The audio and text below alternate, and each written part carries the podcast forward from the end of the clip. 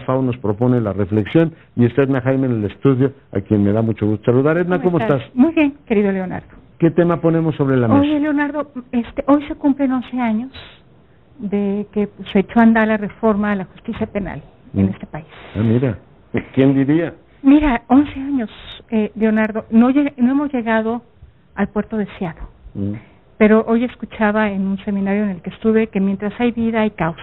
Ah, mira, Y también escuché... que no decaiga el ánimo. Que no decaiga caiga el ano. Y también escuché, Leonardo, esto de Ricardo Rafael, que me gustó. Esta es la causa de esta generación, Leonardo.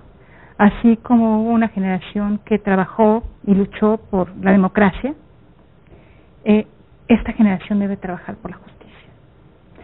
Porque este país está roto justamente porque no tenemos justicia, Mm. Leonardo. Y lo podemos ver en distintos ámbitos. ¿eh?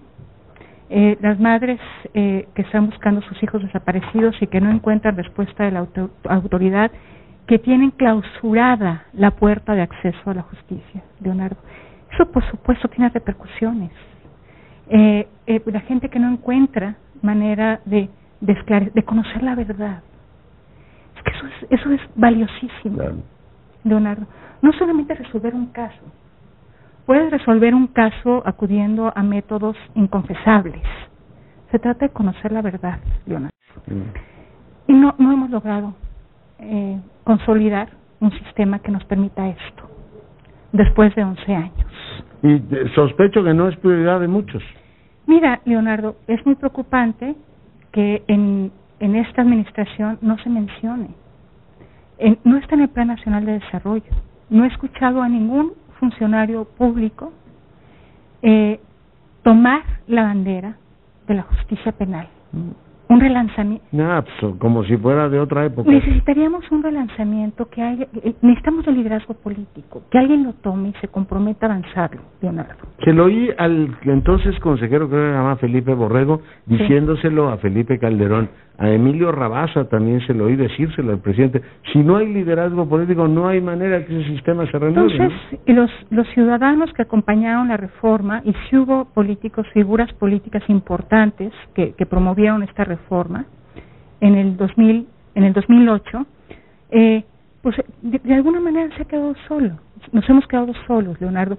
Sí hubo en la administración pasada un impulso importante, en, eh, pero pero ya est- ya íbamos muy tarde. Entonces iba, había prisa, queríamos queríamos cumplir con el reloj que habíamos que se había planteado para la implementación. Sí, pues les dieron ocho años, ¿o cuánto fue? Pues ocho años, en el momento que se cumplieron los ocho años, sonaron las campanas y ese momento dimos con- con- por concluido el proceso.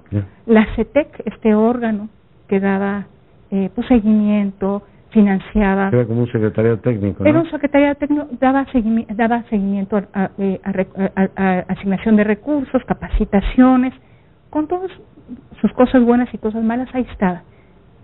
Dio el campanazo a las 12 de la noche, Ya. Lo que se logró, logró, y lo se, que no, ni se modo. desmanteló y quedó, se pasó eh, a una de las funciones de la CETEC al Secretario Ejecu- Ejecutivo del Sistema Nacional de Seguridad Pública. El tema que hay es la visión de la seguridad Mm.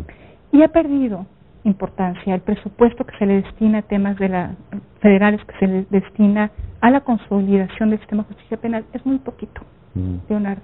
Entonces se quedó a la deriva. El proyecto que de- debía ser el proyecto de este país en este momento se quedó sin líder, sin recursos, a la deriva. Mm. El barquito va según donde lo lleva la corriente. Si encontramos algún gobernador comprometido, Leonardo, vamos a ver resultados. Los vemos en Querétaro, los, vemos en Baja California, los vemos en Guanajuato, pero ahí donde no hay eh, interés, no se está haciendo nada, Leonardo. Cuando teníamos la oportunidad de cambiar en serio, de, dar, de dar un salto civilizatorio definitivo. No, no, bueno, y además el hueco de este país, esa impunidad, esa ausencia de justicia.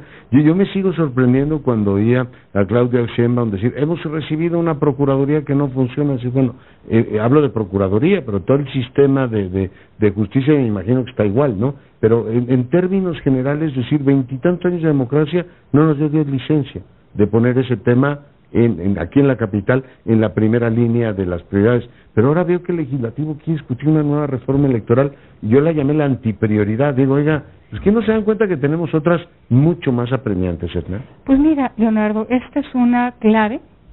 Eh, yo espero que en esta administración se percaten de que van a necesitar a la justicia, un aparato de justicia que funcione, Leonardo, si quieren eh, eh, eh, abatir los niveles de inseguridad, si quieren abatir los niveles de impunidad, pues van a necesitar un aparato que funcione con esos, para esos propósitos. Pues la Ciudad de México está, está en medio de un proceso importante. Las procuradurías, hay muchas que están transitando de procuradurías a fiscalías. Y tenemos también ahí una oportunidad Lamentablemente, Leonardo, desde lo que se ha visto en México Evalúa, es que son procesos casi por, cambio de letrero, simulados. No hay realmente, rótulo. realmente no hay un proceso de Antes se llamaba palería y ahora ferretería. Así es. Un gran cambio, ¿eh?